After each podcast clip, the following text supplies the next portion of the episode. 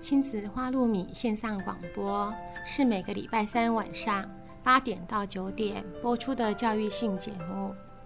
亲子花露米这个节目是每个礼拜三依次由帮助高功能自闭与雅斯伯格脸书版主花妈卓慧珠和雨宁身心诊所儿童青少年精神科专科吴幼幼医师。还有国中特教老师曲俊芳老师，以及王义中心理治疗所的王义中临床心理师联合主持。这个节目是从家长、医师、特殊教育老师、心理师的角度来探讨就医、就学、就养、就业的教育性节目。欢迎您的收听，也欢迎您持续加入我们脸书粉丝页的讨论哦。好，我们今天的亲子花露米，请到张旭凯职能治疗师，我们请张旭凯老师帮我们介绍一下自己。嗯，红安好，各位听众，大家好，我是张旭凯，呃，我是一个一位职能治疗师，那目前在市建复健科担任副院长，那主要的工作就是面对各式各样的小朋友，嗯哼，嗯，是是怎样的小朋友哎？哎、其实都有哎、其实呃，在医疗专业上。应该面对的像是我们常听到的自闭症、雅斯伯格、过动儿、发展迟缓、脑性麻痹等等。可是最近越来越多我们称为接近正常的小朋友也都会来看诊，其实是爸爸妈妈都对于孩子的状况都会比较紧张，希望经由我们的专业来认识、来了解，呃，孩子的一个状况是不是属于正常的，或是需要积极的治疗。嗯哼，呃，那我现在就很好奇了，什么叫做正常？呃，其实我呃正正常的定义哦，其实很难说啊。举个例子好了，相信大家都会常听到，现在市面上有很多所谓的，呃扁平足矫正鞋垫。那么这个东西好像每个小孩子都要穿，那我们就在讨论啊，所谓的正常，应该指的是在这个常态分布当中比较多的那个族群叫正常。可是就以台北市来说，我们统计了一下，大概七八成以上的小朋友都有扁平足的问题耶。那么这样的话，到底谁算正常啊？所以我们会觉得很怀疑这样的一个状况。就像我们会用过去的观念来定义现在的小孩应该变成什么样子。假设哪一天我们的雅斯伯格的小孩子诊断出现了，诶，在台北市如果出现了将近百分之五成以上，诶，哎那可能我们都变不正常，他们才叫正常。所以那个只是定义上的问题，但是我相信应该是回归来，我们希望让每个孩子，甚至每个人在这个社会上都可以快乐的生活，而且跟别人的关系都会良好的。我还是回到刚刚讲到那个扁平足的部分，嗯因为我对这个本来不了解。是那我突然想到说，我的小孩子小时候有这个问题，那我的朋友里面也很多。那您刚刚讲到七八成，那可是这个这个到底要不要处理，还是怎么样？以往的扁平足指的是那种因为骨头的关系，所以导致脚底的那个脚弓不见了。嗯那以往这个是不用当兵的男生，是对，现在也要当兵，嗯因为这一类的扁平足我们称为弹性扁平足，或者是嗯叫做假性扁平足。嗯他们脚抬高的时候，脚弓是在的，哦只有踩下去是不见的。当然，在医学上有第一个因素是体重嗯，啊、因为重量比较重，所以脚踩下 去，体重压下去，脚弓会不嗯见。是是，但是大部分现在我们看到孩子呃体重不重啦，那但是那个脚弓会不见，主要问题我们叫做肌肉张力偏低嗯哼，哦，他的力量就是这个小朋友看起来是软趴趴的，哎，应该说我们有些看到小朋友是胖，感觉上是虚胖，整个人是软趴趴的那种。肉是松松垮垮的那种，我们就称为肌肉张力比较偏低。嗯那这种孩子比较多，就一定会出现这个扁平足的状况。嗯那这扁平足，呃，有没有脚弓？到底对我们人体的动作有没有关系？事实上，这个脚弓就是我们人体的一个缓冲、一个避震器嗯，啊。当我在走路的时候，你就像说，人家说那个叫什么？没有扁平足，叫台语叫什么？鸭母蹄呀、嗯，哦，走路就要啪啪啪这样走路。那这样的状况就会把这个踩下去的力量、反作用力到我们的脚踝、膝盖，甚至到骨盆腔。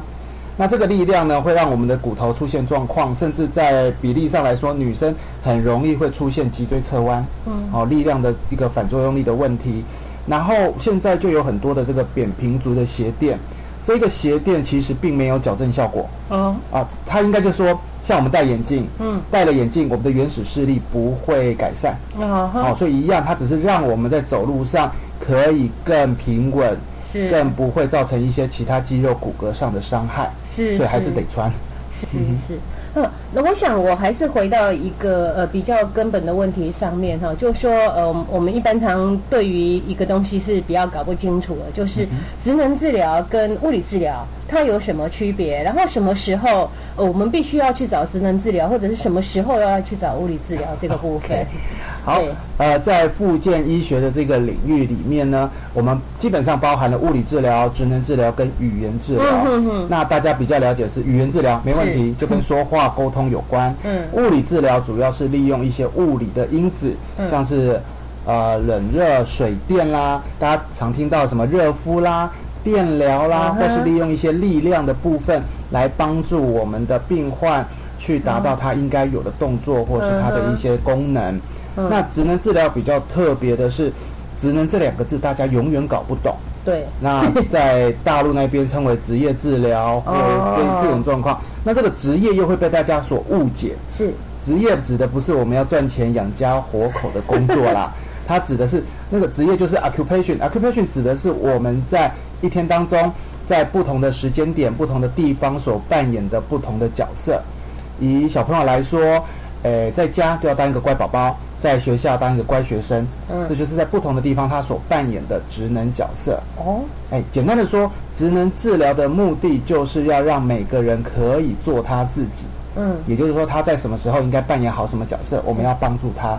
所以我们用的工具，我们用的所谓的治疗的理论，呃，不能说千奇百怪，但是有很多种。嗯，对，那我们的服务领域除了复健科，像是中风病人的成人的部分，像是过动儿、自闭症、雅斯伯格的儿童部分，甚至还包括了精神科。是对，然后现在还有很多进入到学校直接提供服务，是或者是现在的所谓的长期照护，是甚至在国外还直接进入到监狱里面去帮助这些受刑人。是是，嗯我刚听你那样讲，我我觉得有一些混淆，就是说我一直以为，比方说我们呃以后对于呃呃去就业的时候的适性这个部分，应该是属于心理治疗，不过现在好像有听您这样讲，有一部分是属于职能治疗的，呃，的确，职能治疗在台湾，呃，怎么讲啊？应该会被很多相关专业所攻击啦。 当然不是用“攻击”这个词 啦，有点严重， 只是因为呃，我们这个行业比较新，嗯所以会跟很多行业感觉上有很多重叠的地方。比如说，我们跟物理治疗就有很多重复了。嗯，呃，同样是中风病人，物理治疗也要做，那职能治疗也会做。那么在儿童这个部分会跟特教、幼教又有关系，嗯，在精神病患上又跟心理又有关系是，所以都好像把大家的那个领域都抢一些过来。嗯那只是说，因为在台湾的教育，我们现在正在做重新的改革，因为它必须要能够符合到我们职能治疗的一个基础上。是所以，呃，您说今天一个需要服务的人，他的确可能会需要心理部分的，嗯也需要职能部分的。但是在这个就业或什么这个部分，目前是心理治疗师会是比较着重的，因为职能的部分我们着重在医疗领域。嗯哼嗯哼。那呃，我刚刚听你在讲那个呃物理治疗的部分，然后就说那种电疗啦、水疗，然后呃这些靠一些物理的物理的因子、对仪器的部对嗯分，那这一个部分就通通不属于职能吗？还是、呃，对，我们并不会去操纵这些仪器。就你们都不会涉及到任何仪器吗？，对，嗯哼，呃，仪器的部分有，我们只能治疗仪器，但是那些仪器在法律规定上，那是属于物理治疗师的仪器。哦对原，来是这样。我们也会有是一些，例如小呃，让他们动作的，或是一些感觉上就是一些比较活泼的。嗯最简单的说，物理治疗跟职能治疗的分别在于，物理治疗就是以物理为主，也就是说嗯，今天好，我们像是一个中风病患来说好了，就着重在他的动作，嗯而职能治疗着重在他动作的目的。嗯例如，他今天回家哦，他一定要做的是自己拿杯子喝水。是是物理治疗师要去知道，哎，要哪运用哪些肌肉去训练肌肉，是所以他做的可能是举重，是或者是拿哑铃等等。嗯哼职能治疗我们会直接的就去拿杯子，然后去帮他做设计，让他直接做一个练习。嗯哼，对，嗯所以哼呃目标一样的，但是在做法上就会有差别。是也唯有这样子两个专业、三个专业的分工合作，让我们的病患他的进步才会更快。嗯哼哼哼哼，哎，这样讲我就有点点清楚了哈。那我我在想，就是说，我们我们班的家长比较担心的一个状况是这样子，呃，我的小孩子看起来好像呃不太动，或者是我的小孩子好像呃做东西做的不太准，还是怎么样？是不是呃要看职能治疗？那像这样子的话，是不是有一个比较简单的标准？比方说呃在几岁的时候啊，做到怎样啊，就应该要怎样之类的？其实现在孩子在学龄前，嗯，我们都会定期要去打预防针。是那打预防针的时候，其实就会有一个筛检表，哦，哎，就要去了解，哎，护理护理人员、护理师就会帮您去勾选或问您，或让你自己填写，呃，您的孩子现在几岁？他应该发展出哪些能力？嗯这个就是我们所谓的儿童发展量表的这个部分。嗯那这个东西呢，这个量表事实上网络上也查得到，嗯，然后各大医院儿科门诊或是一些健儿门诊，他们都有。是其实都可以去询问医师。嗯那当然，如果说今天啊、爸爸妈妈比较担心的话，其实可以直接看复健科。嗯哼，由复健科来医师来做一个检查之后，嗯他甚至可以转介，就直接转介物理治疗师或是职能治疗师来帮忙做详细的评估。嗯哼那相信爸爸妈妈在这样的状况之下，可以比较准确的了解到孩子的状况。嗯哼哼，您刚刚有提到一件事情哦，即便是有这个筛检表，嗯那可是现在有很多就是一般您刚刚讲的所谓的比较呃正常、比较普通的孩子，嗯你都会去看职能治疗嘛？是的哈那这是一个怎么样的现象？然后是不是有一些呃城乡差距之类的问题？是嗯好。呃，其实目前在临床上最接到最多的这些比较偏向于正常的孩子家长的主诉啦，主要都是说孩子不专心，哦都是以不专心来当 呃来作为一个主诉的呃等一一下，个我先停目一下，标，就是是是。不专心本身是可以看职能治疗的。不专心本身，呃，不专心本身是什么都可以看，但是要不要做治疗，要由医疗人员来做判断。哦，好，谢谢。对，因为有可能他的不专心是妈妈跟我说，我的孩子一直看看漫画，嗯，然后我在旁边叫他，他都不理我。对，那这个问题不见得叫这做是不专专心啊。心吧？对啊，现在大家都会知道是专心，以前就是这样子啊，孩子在看电视、看漫画、看书，我叫他他都不理我，我的孩子不专心，没有听我讲话。嗯，对，那事实上不是，那个会变成我们会给妈妈做一个宣导，事实上是我们在带领孩子的方式出现一些、呃方向偏了。嗯所以要改变我们带领孩子的方式，其实问题就解决了，所以不用孩子做治疗。嗯哼，对您刚刚所谓的带领孩子那个、呃的方式改变，这是是，比如说妈妈就不应该在好看电视啊、看漫画的时候，妈呃妈妈在教孩子，那么妈妈不应该在旁边就是一直注意，哎、小宝小宝看我啊，我要跟你讲话啦，快点快点，我们现在要出门了。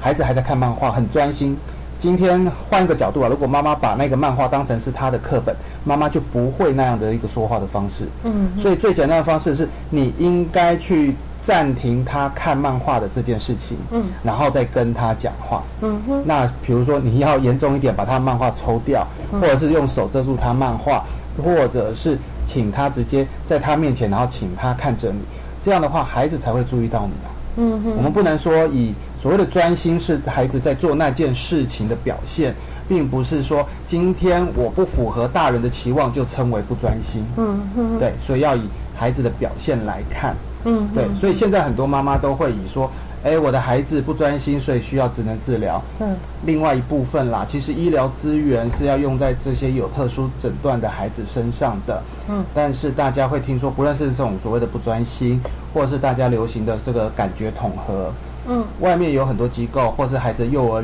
园里面都有提供这样的服务，嗯可是他为什么他们要到医疗院所来做？第一个，呃，职能治疗师是专业的；嗯第二个，用健保不用缴太多钱，嗯对，所以借由这样的一个觉得便利性，就通通的到医疗院所来，嗯所以导致很多医疗院所，呃，真正需要服务的孩子他没有办法没有办法排上，是对，导致了这些医疗资源我们感觉上有些浪费掉了。嗯哼嗯现在职能治疗这个部分会严重吗？就相对于语言治疗之类的，呃，严重指的是就是说会很难排吗？然后就是呃，像语言治疗一般来讲要看地区，是对，有些地方他们呃，我必须老实说，有些地方他们就是反正你进来我就排。嗯那但是我们要着重在它的医疗品质上，是对，所以在医疗品质上，其实职能治疗师是也不是那么好排的啦，嗯哼因为必须要看他的时段，嗯治疗师的时段、妈妈的时段，还有我们甚至说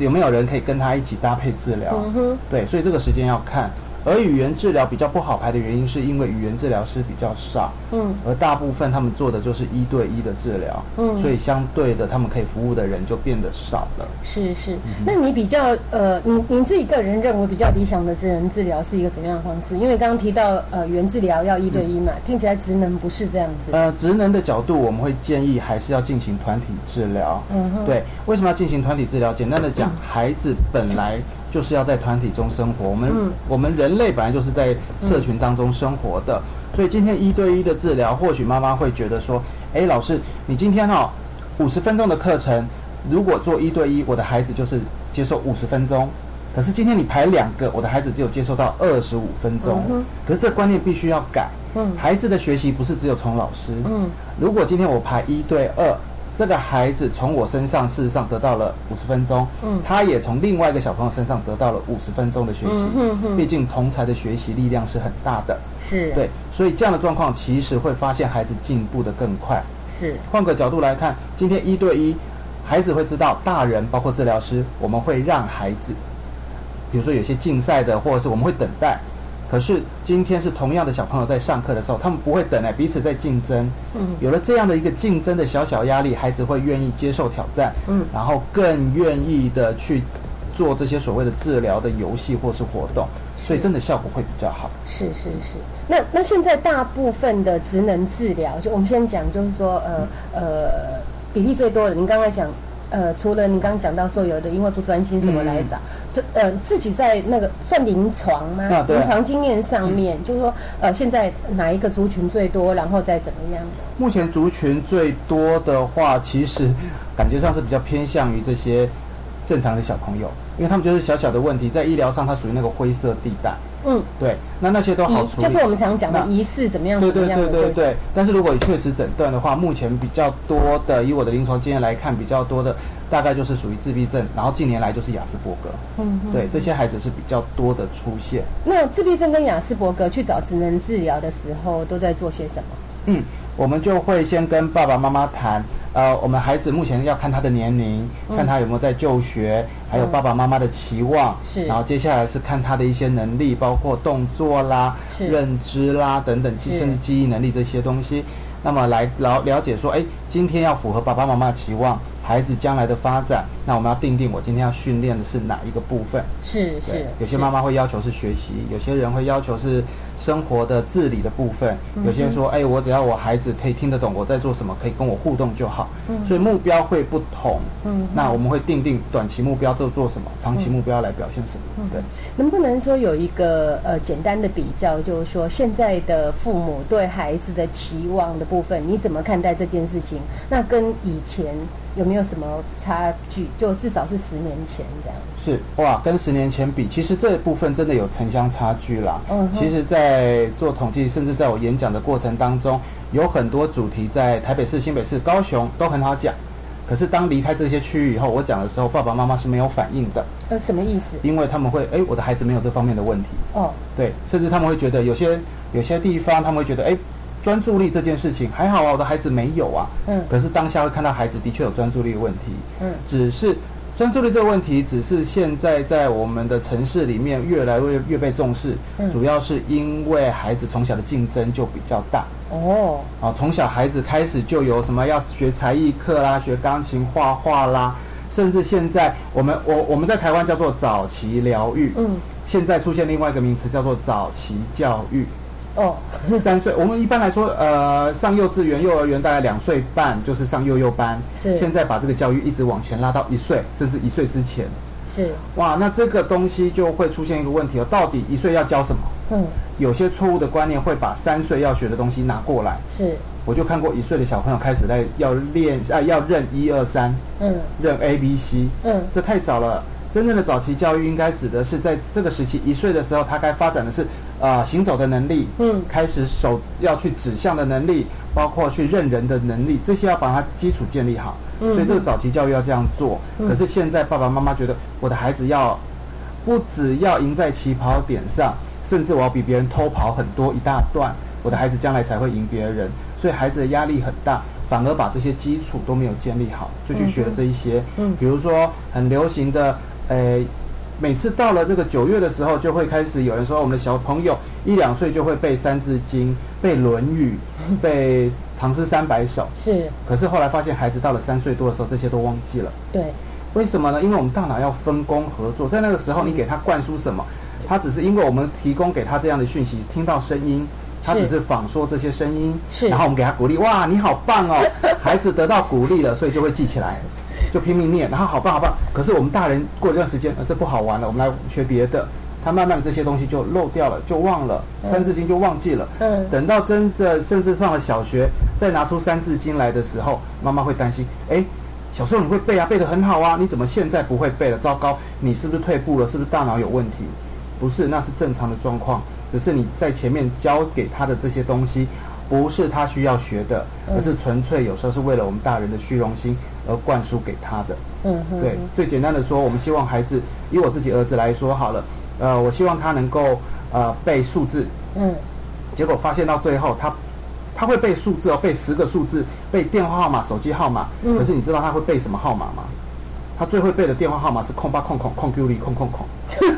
因为电视上一直重复，嗯是是然后大人会说：“哇，你好棒哦，背起来好好听，好可爱。哦不好他意思，就我记起来插个嘴，了小朋友几岁了？呃，我儿子目前今年啊六六岁，今年要上小一了嗯嗯嗯嗯。那这个事情大概发生在他三四岁的时候 OK 开始要认数字的时候。是那我们说，哎，那就用我们的电话号码来背，全家人电话号码永远记不 起来，但是电视上的电话号码背得滚瓜烂他熟。这好像也讲到我，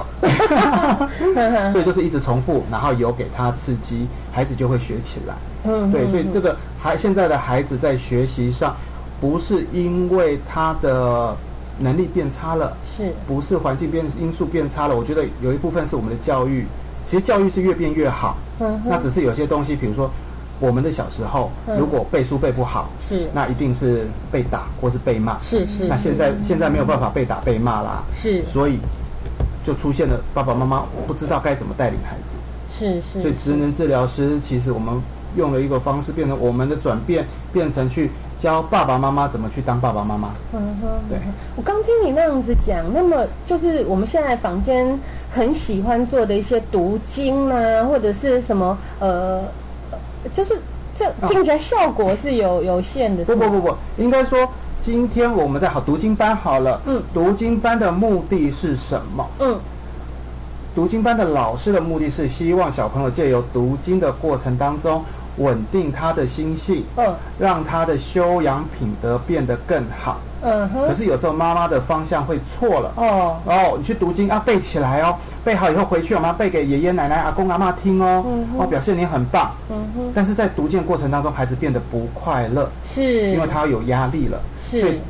那个读经的过程又没有办法让它稳定下来，是对，是，所以会造成这样的问题嗯。就像现在坊间不要说读经了，我们有很多的体能课，比如说，呃，尤其到了暑假，看到很多开很多夏令营，是桌球夏令营、直排轮夏令营、游泳夏令营，哎，都是很棒哎是，小朋友可以去练习。是可是爸爸妈妈着重在你的技能有没有学好，是甚至在这些课程当中，它的宣传是说，哎，你打桌球可以提升专注力。是那就会把桌球本身带给孩子的这种娱乐、体能的训练，他的快乐都抹杀掉了。我觉得是这个对孩子来说是不公平的。是是嗯是是，哎，好，我们呃呃讲到这里，我们先休息一下，嗯等一下再来进行下一段。 Twinkle, twinkle, little star, how I wonder what you are. Up above the world so high, like a diamond in the sky. Twinkle, twinkle, little star. How I wonder what you 好，我们再回到呃亲子花露米，我们今天访问的是张旭凯职能治疗师哈。嗯那我现在想知道，就是说，我们知道那个我们去做物理治疗的时候啊，大家都是一张健保卡，然后盖六格、啊六对格的哎一次五十块这样子是。我想问一下，职能治疗也是这样子的进行吗？呃，理论上这样的一个治疗应该是每天进行的，嗯可是，在台湾因为健保制度的关系，那这个儿童治疗的部分，它只能做到一个礼拜最多是两次到三次啦。嗯哼对，所以这个也是我们目前会遇到一个困难。呃，有些妈妈对于治疗师哦，对治疗师来说，呃，通常大家不会去看到一个职能治疗师说称呼我们叫做职能治疗师，甚至物理治疗师也不会，因为我们会直接称他们为老师。对，那我不知道是不是妈妈对于老师的这个观念呢？所谓的老师，孩子上了幼稚园，就是我早上把孩子丢给老师，我就回家了。等到结束，我再来接孩子，然后老师告诉我一些孩子在学校的变化或是一些状况。是呃，职能治疗也遇到这样的状况，是妈妈来就把孩子丢给我们治疗师，然后因为我的诊所在东区，台北市东区，所以诶附近很好逛街，所以妈妈可能就不见了。然后等到回来的时候，妈妈可能是大包小包的回来。对，那既然大包小包的战利品，所以妈妈想要听老师讲解的时间耐力也就不够了，毕竟刚才逛街也累了。是所以在这沟通上就出现很大的困难。嗯，那我们理想中的职能治疗虽然就是两次到三次，我们希望妈妈可以跟孩子一起互动，是因为治疗师的治疗时间不是半个小时，最多一个小时的时间。嗯，那剩下的二十三小时呢？如果再扣除怎么再扣除那个睡觉或是孩子上课时间，怎么样家长相处的时跟孩子相处的时间都比我们治疗师跟孩子相处的时间来得多。是是所以妈妈事实上应该变成一个，简单讲，就是她也应该成为一个职能治疗师啊哦居才家对。的职对对对，那最简单的方式就是妈妈可以跟孩子一起互动。嗯我们常会鼓励妈妈，你就穿着运动服变轻便的衣服，跟孩子进来，我们告诉你怎么跟孩子一起玩。嗯，那这个亲子关系会提升。第二个，妈妈会学到我回去以后怎么跟孩子互动，这样才有办法把治疗延续到家里，那个效果才会出现。是那个就像我们感冒看医生，不是看医生就好，回家还要定期吃疗药养，一样的道理。今天妈妈如果，呃，孩子来做个半个小时、一个小时，回家你就不理他，还那个那一次的治疗是会是没有效果的，是甚至会退步的。是是，对，是所以我们会希望妈妈可以跟孩子一起互动，然后并且在结束之后可以跟治疗师做很好的沟通。是甚至我们会提供妈妈，哎，我们有电子邮件，因为毕竟在治疗的时候可以沟通的时间不多，嗯你打电话我们也没有时间可以接，所以妈妈就会用 email 的方式写问题给我们，是我们只好请我们的治疗师在下班以后回去开电脑回答是这些问题，是这样才能让这个治疗的这个架构是很完整的。是是对是，现在的问题出现在这里，因为复健治疗，毕竟复健治疗、物理治疗是我们自己身上的疼痛，我自己知道，我每天都会去做。可是今天的问题是出现在孩子身上，是爸爸妈妈不见得了解孩子的问题在哪里，是所以有时候会觉得，哎，我的孩子今天很可爱，表现很好啊，没问题了，那就不用治疗了。嗯哼那反而不是那个好，我们希望孩子好还要更好，嗯所以那个时候要乘胜追击。是所以很多治疗的时候，我跟十年前来比较，发现十年前的孩子在治疗的时候，遇到下雨的时候，甚至台风天，都会要求我们要开治疗，我们要开诊所，我们要准备吹风机跟毛巾。嗯，可是现在只要天气一变阴天，孩子就不来。嗯对，或许是外面这些治疗的机构多了，嗯或者是家长的资讯多了，可是最重要，我要看到的是家长有没有去执行。嗯哼。那就您的经验上来看，是不是说你觉得整个的执行状况算 OK 吗？嗯，要算 OK，因为呃，我们不能去改变整个制度或环境，嗯所以在职能治疗师本身上，我们就做了很好的训练，嗯必须要懂得去关心，去察言观色，知道爸爸妈妈要的是什么，嗯并且要去调整自己说话的方式，如何在那个短短的我们跟家长沟通的时间不多，在那个短短的五到十分钟之间，要把孩子的问题以及回家该怎么做，不只要告诉爸爸妈妈，还要让他们知道回去怎么帮助孩子。是是是是，哎，那个嗯我在那个网络上面一开始是知道您，是因为我看了几段影片嗯哦，都是跟小孩子 玩呐、啊。那有一个真的非常吸引我，他就是呃拿着那个呃手机啊哦对对然后去对找场景的那个嗯部分。那我觉得就生活上面去学习，我非常非常期待这样的影片能够呃多一点，然后帮助我们。不过我好像后来只有找到两三段影片啊，那对，因为时间的关系，主要那都是自己，呃，其实是自己爱玩啦。那拍的非常专 业。谢谢我现在在想，就是说，呃，就我我后来在搜寻您的资料上面，呃，您您有一些书，像什么呃几分钟玩出嗯专注力是的类似这样子对。然后我我也看了一些些，那我想说，能不能跟我们多分享一下，嗯，就玩跟职能这一块能够给我们的一些例子啦，或者我们可以实际在家里嗯面去练习去做的。呃，其实这要从哇，这要倒退到十几年前，我刚从大学毕业，从职能治疗，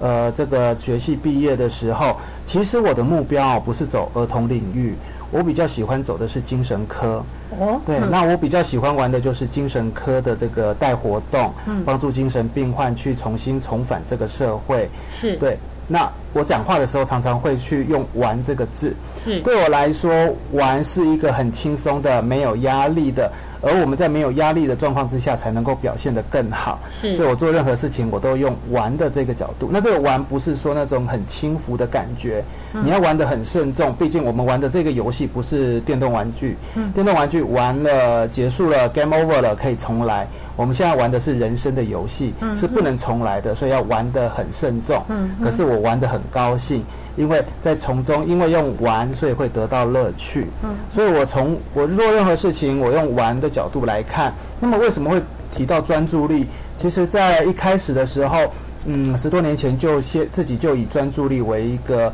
自己发展的目标。嗯，对。那么希望大家借由游戏的过程当中，来帮助孩子，帮助自己，可以让我更专心。是那主要是我的压力的释放，嗯是我的其实我们要做适度的注意力的转移是，我才能够在在我的工作上表现得更好。是是所以玩这是件事情不一定是孩子啊，大人也需要玩，嗯哼只是说我们玩的程度、玩的方向、玩的内容会有一些不一样。是，对，那可以给我们一些呃方法吗？就是我们呃在家里可以怎么玩之类的，嗯玩出专注力。是，呃，其实这个玩的定义就是有乐趣，嗯，对，所以只要有乐趣，玩的适当，都可以帮助孩子的专注力，甚至我们大人的专注力提升哦。呃，简单的说，其实我最近在发展的是，最近一两个月来，嗯在各个包装杂志媒体上，都其实在批判着我们的。智慧型手机，嗯或是平板电脑，是甚至过去会说玩电脑游戏、电动玩具、看电视，都会影响孩子的专注力。是，所以就有妈妈会告诉我，老师老师，我们家哈没有电视，嗯，我们家甚至连荧幕有电脑这种有荧幕的东西都没有。是，那我们孩子应该会很专心吧？嗯，那站结在果呢职能治疗师的角度哈，我只能跟他说，妈妈，你孩子可能会专心，可是影响到他是的是他的人际关系，是因为别的小朋友在讨论海绵宝宝的时候，他不知道派大星是谁，是所以他就变成被人家孤立。是，所以职能治疗师的角度是看到所谓的全全人，嗯对，看到他的这个人个个体的生活，包括他的爸爸妈妈整个家庭的因素都要我都要考量。是所以，电脑、电视、电动玩具等等这些东西，其实是可以给孩子的，只是我们要怎么给。嗯好，我们就说玩这件事情好了。我最近常跟我儿子玩一个游戏，是，呃，我们都知道智慧型手机上面有一些所谓的这种通讯软体，对，它可以不仅传文字、传声音、传图片。是我就会像是我在拍的影片一样是，我就用我的手机拍一张照片，是，那会放的比较大，一个小角落。嗯那这个小角落我就把它传，我儿子有一只，嗯把它传给他，他就收到以后他好高兴，因为他发现爸爸的讯息竟然可以透过手机来告诉我，是那他有动机了。是结果他看到上面的图片，就去家里找，哎，这个图片到底在家里的哪里？哇，找到之后，他要拍一张，然后接下来就换他出题目了，嗯然后我去找。是所以玩专注力这件事情，不要变成是大人出题目给孩子玩。嗯比如说，我们最常做的就是用所谓的乱数表。嗯今天我孩子要认识一二三四，对所以我有一张纸上面全部都是数字，对，请孩子把一圈出来。嗯哦，这在训练他的持续性的专注力。是是，可是这个不要说特殊儿童，连正常儿童都不想去做，因为不好 玩。对。那我们如何让它变得好玩？是反过来，我有一张题目，来，那你先出题目，你要爸爸来找什么？你要妈妈来找什么？啊妈妈，你把那个九找出来。嗯好，找的时候故意出错。嗯你不要很认真找，这时候不是要跟孩子比赛，你就随便圈几个，跟孩子说，我找完了。孩子跟你说，妈妈你不专心，还有哎、这时候你就要反客为主，哪里还有哪里，帮我找找，我看不到了啊。所以孩子开始，妈妈还有这里，还有这里，还有这里，哇！结束之后，孩子已经做了专注力的练习，是，而且这时候你说啊，怎么那么多？我怎么少那么多？好，那再来一次，我这次要比你厉害，嗯，孩子会有动机继续跟你玩下去。是是是，以往的教学或是练习，永远比如说数学题目好了，一加一等于多少？二好，答对了，下一题。二加二等于多少？四好，下一题。孩子不 玩，是我们要教孩子自己有主导权，孩子自己去找出答案。嗯，这样子那个乐趣才会出现，这个是才是我所谓的玩。是是对是嗯是，哇，这个例子好精彩 哦，然后我想说还有吗？！哎有有有，绝对有啊 好来，再来一个，再来一嗯好，个，再来一个。呃，我喜欢玩的还有包括有些时候哈，我们不要说智慧手机，啊，什么东西都没有，就嗯像空空的环境， 哦，怎么来训练，怎么跟孩子玩。是啊，很简单，我们常常有些小游戏，小时候玩过的，结果我们对它都忘记了。简单讲，我叫做我看到了，在这个环境中，哎，我看到一个东西，哎，跟孩子说，可是我不能告诉你什么，你来猜猜看，我看到什么？嗯哼，哎，可是你可以问问题，可是我只能回答可不可以，要不要，对不对？嗯他就开始问了，爸爸，那个东西是不是正方形的？是，是不是很重？呃，嗯不重。呃，要不要插电？哦，要插电。 哦，他要借由这些线索，是才去找出我看到是什么。是，而这个过程当中，训练最多的除了视觉以外，还有听觉的部对分。对对，我们都一直把注意力放在所谓的视觉的注意力，是，因为嗯是视觉这个眼神我们看得到，可是是孩子有没有专心听，我们不知道。是是，所以这样的状况之下，听觉注意力是我们接下来必须要加强的部分。是哦，很多时候，尤其针对我们的特殊儿童，他们不见得能够看着我们，不能够专心看，可是他们常常能够专心听。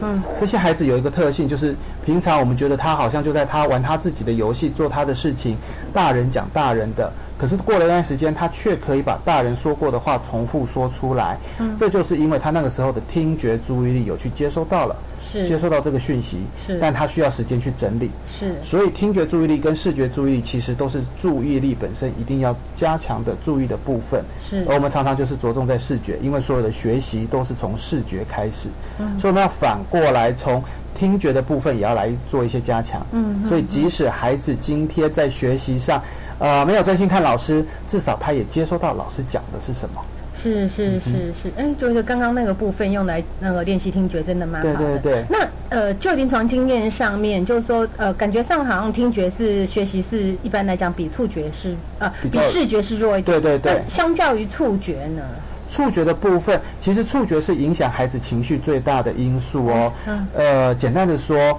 呃，我们都会去抱小狗、小猫。是那小狗、小猫，我们会怎么去摸它？是一定是从头往尾巴的地方摸。是是如果我们是反过来摸，嗯，小狗、小猫可能会咬你，嗯会大叫，会不舒服。对对对对其实人也是。嗯啊，人也是动物，所以有这个我们叫做顺毛刷这种顺毛的一种一种，其实在我们皮肤上也有。所以一样的道理，我们接受到足够的触觉的时候，其实可以帮助孩子情绪稳定。嗯，那稳定下来就可以去做更好的学习或是互动。嗯，那么现在目前的孩子最大的问题比较多常出现的就是触觉敏感。嗯哼，那敏感在什么地方？敏感在最常见的例子就是衣服嗯背后的这个标签。对对这个标签如果没剪掉，孩子就不舒服，甚至是新衣服，你即使标签剪掉了，那衣服可能都还蛮硬的，不舒。嗯哼你，对给孩子吃起，我们大人觉得 OK，可是对孩子来说，他就是不舒服，是他又说不出来，是所以在他的日常生活表现上，就会表现的今天怎么那么情绪不稳，今天怎么那么不专心，今天怎么一直动来动去。嗯如果我们没有发现是这件衣服所造成的影响，我们去责备孩子，以后孩子衍生出来的抗拒学习，或是跟你挑战、跟你作对，都会出现。嗯哼，所以触觉是帮助孩子情绪稳定。嗯哼，对，那么在职能治疗的领域里面呢，我们就有一个东西叫做触觉刷。嗯哼，这个刷子很特别，基本上在台湾出现的都是白色半透明的，嗯，那么有的是椭圆形，有的是长方形。其实这个刷子或许有些被扩夸大成所谓的治疗刷啦，嗯，那事实上它就提供触觉刺激，嗯，而它的特异特别性是在于这个刷子哦，在国外嗯它是属于外科医师在动手术之前要刷手嗯所用的，在台湾不会用这个，因为它的成本比较高，嗯，所以我们把它引进来变成所谓的触觉刷。它的特性就是不管你怎么刷，皮肤都不会红，不会敏感。嗯，那这样的话对孩子来说，他才不会排斥。是对，那当然有它的效果。不过我们在临床上，如果遇到特殊儿童，不论是自闭症、雅斯伯格或是过动儿，这个治疗刷似乎效果不大。嗯，所以我曾经直接到一些大卖场有卖油漆刷的地方，是各式各样的刷子，我每一种拿一支，是大小不管我都拿一支，是组成了一个所谓的刷子箱。是，那这个刷子箱每次小朋友来，我就直接打开放在那一边，嗯，他自己就会去挑挑挑挑出一把刷子，然后高高兴自己在笑着。我们知道那把刷子对他的触觉刺激是最好的，是我们就会用那一把刷子来帮他刷。可是那个刷子可能会对家长看起来很可怕，它可能是很硬的刷子、塑胶的刷子，是对，但是发现诶，这个效果有了之后，诶，妈妈才发现原来孩子跟我们一般人是不一样的，是所以妈妈回去尝试。哦，我们说治疗要延续到家里，所以妈妈不可能也去买一箱刷子，是所以我就是说，妈妈，你洗澡的时候帮孩子准备各式各样我们的沐浴的毛巾啦、球啊、丝瓜这种，可以海绵啦，让孩子自己玩。是有些妈妈会回来真的跟我说，老师后来发现我孩子哦洗完澡哈、哦，情绪就稳定下来了。我说真的哦、你来分享一下你是用什么东西？没有啊，就我孩子自己跑去厨房拿菜瓜布来洗澡。嗯哇，菜瓜布我们听到好可怕，对可是孩子就是需要那样的刺激。是好、我们只要把握那个原则，就是随时注意孩子的皮肤，不要让他刷到红，嗯那就没有问题。不要过度刺激就可以。是是对，所以其实触觉的部分可以帮助孩子情绪稳定。是所以有一些活动，比如说我们在学校会建议老师针对情绪不稳定的小朋友，在他上课之前，如果他有保姆、外佣或者是老师有空，帮他做一些触觉刺激，帮他刷一刷，他上课这一节课的情绪是会比较好的。哦，这很重要的讯息耶！嗯 是是是是。那 因为我刚刚听到两个两个讯息嘛，因为视觉刺刺刺激显然我们是够的，那么嗯对在呃听觉跟触觉上面，那触觉您刚刚讲的刷子之外，刷嗯子还要去买，有没有那种不买跟刚刚那个呃那个听觉一样不的买好什么东西都没有的状况底下，我还是可以做到一些触觉刺激的？好，触觉刺激，呃，我们以前做的就是所谓的沙箱，哦，对，但是沙子可能有清洁上的问题，是所以后来就变成可能是豆豆香，嗯里哼，面放了很多的豆子，是可是豆子本身孩子手再下去，里面有不论是潮湿或是什么问题，我们也发现那个豆子会长虫。嗯后来发现，哎，其实现在可以买所谓的塑胶粒，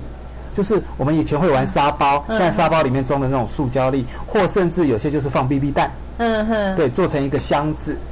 然后这个箱子就是放放满这些这些东西，就 BB 弹或是塑胶粒，嗯然后里面我们会藏一些小朋友的小积木、小汽是是车或者是是硬币都可以，是让他进去以后让孩子的手下去，因为眼睛看不到了，就只有靠触觉的能力去摸，把你的小汽车抓出来。是这样的过程当中，我们的手就得到了触觉刺激，是而且手这些豆子啦，或是塑胶粒，或是 BB 弹，孩子手要动会有阻力，嗯所以也间接的训练了小朋友手的力量。哦，对，好那这个去找东西的过程，能够找到东西，这个叫做触辨觉，嗯触觉的辨识能辨力识。对，所以眼睛没有看，嗯。我要靠我的手来去辨识这些东西拿出来。嗯，所以这样的过程当中，帮助了手的动作，是而这个动作可以帮助孩子，呃，拿笔的时候运笔的能力会变得比较好。是对，所以这样的活动可以在家里进行。是好，眼睛不看，只靠手去摸。甚至如果今天你也没有办法去准备一个沙箱、豆豆箱的话，你可以准备一个包包、袋子，只要不透明的，是就把这些东西丢进去，呃，那个玩具丢进去是，然后就让手进去。哎，你去找找你的小积木出来，是也都可以训练他的触辨觉。是是是对是，哇，听起来还蛮方便的。 对，随时都可以。所以很多妈妈在她的包包里面，呃，放了自己的钥匙、手机、皮包以外，嗯接下来就是里面竟然有小汽车、小积木、孩子的洋娃娃、哦等等这些东西。所以孩子随时无聊的时候，他可以手伸进去。呃，通常孩子手伸进去，先把妈妈的钥匙、皮包、手机丢出 来，然后自己开始玩起来。嗯，可对是听起来好像前置的一些呃教导还是要先做吧。当然，呃，规则这个部分是一定要做的，嗯哼但是规则的部分，我们常常常是在那个孩子在不守规则的时候教规则。嗯，那会有问题。孩子没有做好，现在要吃饭没有做好，现在的重点应该是吃饭。嗯可是你现在啊，不要吃了，你先做好，一定要做好才可以吃。你反而反过来教孩子要守规则。嗯，那这时候孩子肚子饿了，绝对不会听你的指令，乖乖坐好，嗯因为他急着要吃饭。嗯所以我们借由游戏的过程当中，哎，不可以哦，妈妈带着的东西你可以拿出来，但是你要先问妈妈，或者是拿出来之后，他先拿给妈妈，不可以乱丢，你才可以开始玩。是这个时候没有太大的时间压力，没有其他的一些因素在，孩子才会愿意配合。慢慢的把遵守规范的这件事情变成习惯，孩子以后才会知道妈妈讲的话我要听，我才能够、嗯、才能够得到我要的东西，才能够吃到东西，才能够玩到游戏。是是嗯是，现在听起来就是说，反正我们现在呃呃，我们现在在讲那个玩出专注力的时候，就不要讲太多规则，规则是发生的时候抽抽你再来讲就好了哈训。练专注力的时候，我们就只有训练专注力啦。嗯是因为比如说，好，嗯，我们在读书的时候，就看我们自己。我们在读书的时候，有人在看书的时候，呃，有人会转笔，嗯，有人会摇手指头，嗯有人会摇晃椅子。是诶，这些动作如果在妈妈的眼里看来，都不是一件好事。没错你，都这边不专心，事实上没有，我很专心。而这些转笔、摇椅子，事实上是帮助我们的情绪稳定，可以更专心于我们要看的东西。是如果觉得妈妈觉得孩子这些行为不合适，是在平常其他时候去处理，对，帮孩子找到其他可以专心的方法，辅助是专心啊是是。很简单，我们通常会认为我们要专心，啊、孩子要专心念书、专心画画，要给他一个安静的环境。嗯，可是事实上，我们从小到大，很多人在读书的时候是要听随身听的，嗯是要听音乐的，是而，我自己我要听相声的。嗯，因为我要有人的声音、讲话的声音，让我有安全感，我才能够专注于我的读书。是所以我很适合去素食店去念 书，是人声嘈杂我可以专心，可是我不适合去图书馆。是虽，然人多，但是这些人都好安静，我会更害怕。嗯哼，对，所以每个孩子都有他不同的专心的风格，嗯所以哼，需要爸爸妈妈去观察，是才能够是帮助孩子在需要专心的时候才能够专心下来。是是是是，刚刚觉得你又讲到很重要嗯的的部分呢，因为在我们家里面，我们就是出生呃发生了一件事情，就是我家的小孩子他要念书，他要专注，他一定要有音乐。嗯，可是我有音乐，我什么都做不了， 以至于我们每个人各自带自己的耳机，哦然后去处理这样子。那那就是学习专心的那个，还是要一直去察觉到每个人的不同。对对对，其实每个孩子都有自己的特性啦。嗯，我们叫做这个叫做先天气质。嗯每个孩子出生下来个别差异就存在。嗯，我们不能够让每个孩子都是表现一样啊。是如果这样的话，那我们干脆去做基因改造，让每个孩子都变成机器人好了，每个都一 样，这不对的。我们这个社会会成长，就是因为这些个别差异的存在。是是所以，像是我们现在为什么会说这些自闭儿、雅斯伯格或是过动儿的诊断越来越多，甚至是连现在活着的人都诊断不够了，医生们开始去诊断爱因斯坦可能是雅斯伯格，爱迪生可能是自闭等等的之类的。那到底这个对人类来说是什么样的一个意义。对这个意义存在在哪里？那那我也直接讲，我自己的女儿是有状况的，嗯哼，那她十目前是十岁，诊呃她发展只有八个月。嗯所以基本上它的发展，它基本上在复健科是诊断为脑性麻痹，嗯然后在心智科诊断为自闭。嗯，对，那当然它的真正原因找不出来啦。是可是我就在看他，他在出生下来的一些，呃，在我们家里的成长，到底他对人类的意义在哪里？是哦，或许我想很多，可是想一想，对我后来去了解了各个行业，事实上我们的医疗行业有很多的医生、护理人员或是专业人员，是他的孩子也是有问题的。是而且比例还蛮高的。是那在医学上可能会去了解说，哎，可能是我们的工作环境出问题。是可是我换一个角度，就是因为我们可以带领这些孩子，是所以他才会诞生在我们的家庭。是是，想想看，如果他是诞生在一个可能社经地位比较低，或是没有办法养孩子的家庭，是这个孩子可能就会变成弃婴，是或者就被人家一直喂喂到饱，然后就就躺在那一边，是他的人生就缺乏意义。是所以我后来都会跟人家说，人家当有人说，哎，老师你的孩子这样，你是什么样的心情？我的孩子是这样，我怎么办？嗯我都跟他们说，我恭喜你啊，这表示老天爷知道你可以养得起他。嗯对，那妈妈可能会说，不行啊，我们家收入不高啊，什 么？是我说你放心，一定有办法的。既然老天把这个任务交给你，他一定会帮你的。嗯至少我也是这样走过来的。是是，对，一个治疗师收入没有多高啊，我们跟一般的人是一样的、我 了啊。 对啊，听说了，对对对，所以啊或许觉得，哎，老师你不一样哎，你在医院里面，我说没有哎，现在的我们的薪水就跟一般人是一样的。对现在连医生的薪水都降很多了。哦是啊对对对对对，哦，某些大医院的医生的薪水就跟一般的公务人员呃还要低啊。哦，对，所以他们只是我们有一有个理想，有个抱负，我们继续的服务大家。是，对，所以这样借由这样的一个过程，我们去引导爸爸妈妈用正面的态度来看这些孩子。嗯在欧洲国家，他们的小儿科医学会甚至认为这些过动儿自闭症的孩子越来越多，这个是人类演化的结果。嗯，我们活着这二三四十他年们来的说，演化是进化还是怎样？啊，对，所以我用“演化”这个字，因为我们不能确定到底是进化还是退化。哦，是，，但是人类的基因有改变，出现这些孩子越来越多。很简单的说，至少这个例子啊，到今年年底都还可以举。今年会发生一件大事，我们的十二月二十几号，据说是世界末日啊 又来了，对不对？好，我都会举这个例子，因为如果假设真的有发生这种状况的时候，搞不好这些孩子才是延续人类生命最重要的人。是，自闭症的小朋友，因为与世无争，他自己玩他自己的，所以当今天发生什么问题的时候，他可以自己静下来，嗯，他不会去很挣扎，反正他就在自己的世界里面。他这样的状况之下，在生理学上，他的新陈代谢速度不会变快。嗯，当我们有压力的时候，我们新陈是呃新陈代谢速度变快，呼吸变快，所以同样的空间，我们同样的氧气，我们可能会用比较少的时间就把它消耗掉。嗯，可是这类儿童可能不会，他就静静的等待救援。嗯，那过动儿呢？搞不好他的动作比较快，跑得比较快之类的 啊。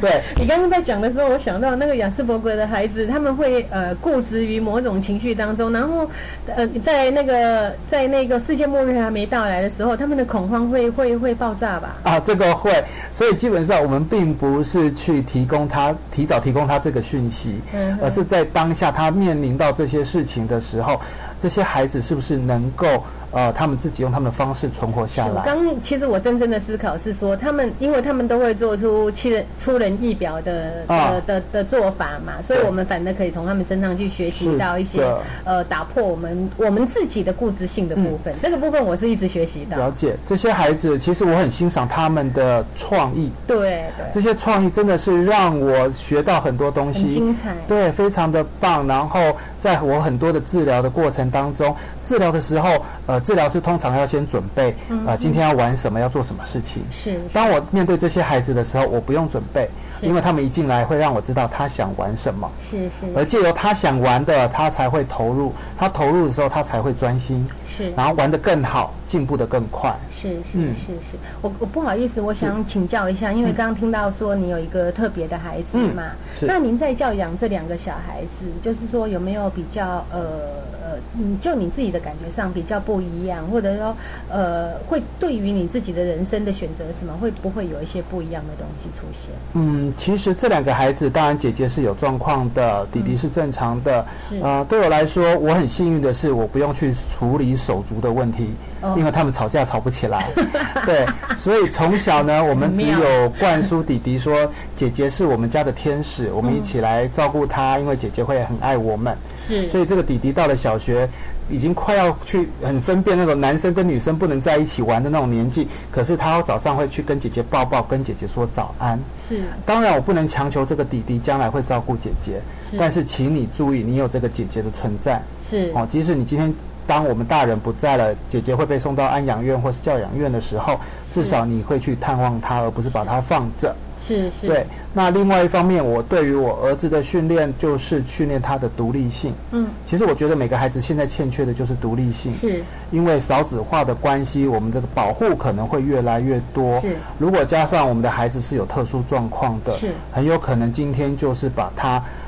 保护得很好。而这个保护得很好，对我来说，你就是像是把孩子关起来一样啊，是就像是把一只小狗关在笼子里，每天喂食物给它而已。是这对孩子来说是不好的。他有他的特性，我们一定要观察他的特性在哪里，然后去训练他，把他的优势变成他的专长。而这个孩子将来可能就依照这个专长变成他的谋生能力。是他就可以生活下去了。嗯哼，老师，您刚刚讲到一个很重要的部分哦，因为我我认识的蛮多的大，诶，不能说蛮多，就有一些数量的大雅思。嗯那我觉得他们的能力感觉上可以独立的部分好像可以更多一些，可是，呃，爸爸妈妈真的放不了手，以至于，呃，他们会呃，甚甚至现在常爱讲就说他们没有工作干嘛的，我都觉得是放手不够哎，某对程度的所以现在开始，爸爸妈妈的观念要开始做一些改变。是我我的最大改变是告诉我自己，当我儿子生日的那一天，